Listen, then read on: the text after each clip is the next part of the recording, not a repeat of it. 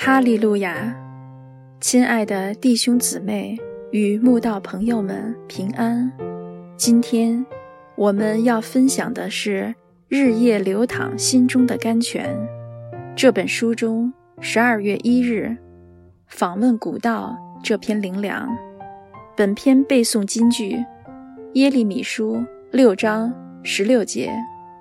耶和华如此说：“你们当站在路上查看。”访问古道，哪是善道，便行在其间。这样，你们心里必得安息。他们却说：“我们不行在其间。”某年参加美国的成人神训班，得到一句受益匪浅的灵粮，就是访问古道。意思就是说，虽然我们活在人类史上医学最先进。物质最丰裕，科技最进步，知识最爆炸的年代，但我们的信仰生活却要访问古道，回到以前古圣徒竭尽心力追求神、坚定心智相信神的状态。从那次成人神训班回来后，每天尽量做到访问古道的信仰生活。一早起来，早祷面见神，而后读圣经，再来写点东西。一整天下来，神清气爽，心灵平静，感觉好得无比。许多人说，身为现代人，每天那么忙碌，怎么回到访问古道的信仰生活？其实，现代人的生活虽然忙碌紧张很多。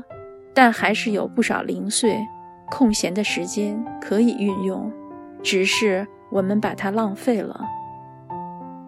现代的信徒人手一机，大家情愿把时间花在划手机，也不愿意拿来灵修。今日魔鬼破坏信徒的灵修生活，不需用到烟酒毒品、财色名利，一只手机就够了。只要让信徒们有手机，让他们一滑再滑，就能让他们滑到没有时间读经祷告，逐渐败坏他们与神的关系了。基督教早期正是罗马帝国当政的时候，连续十个皇帝都是残杀迫害基督徒的帝王，许多人为了信耶稣，纷纷殉道。直到君士坦丁大帝宣布基督教为国教，信耶稣才不致遭受迫害。但在那样一个信仰不自由的年代，许多人为了信耶稣，情愿抛头颅洒热血，反而让基督教开花结果，大大的把福音传开来。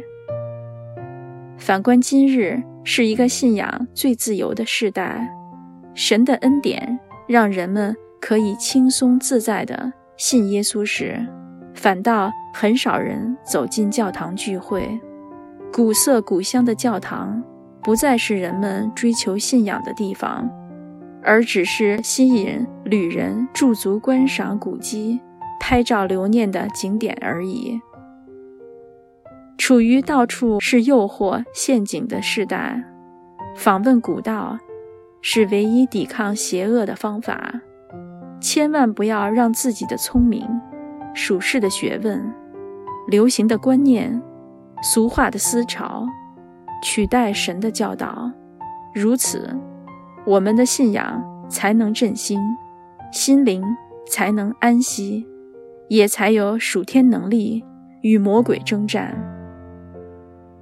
天天访问古道，就像那五个聪明的童女在预备灯油，只等主耶稣再来，就能与他永活于天国。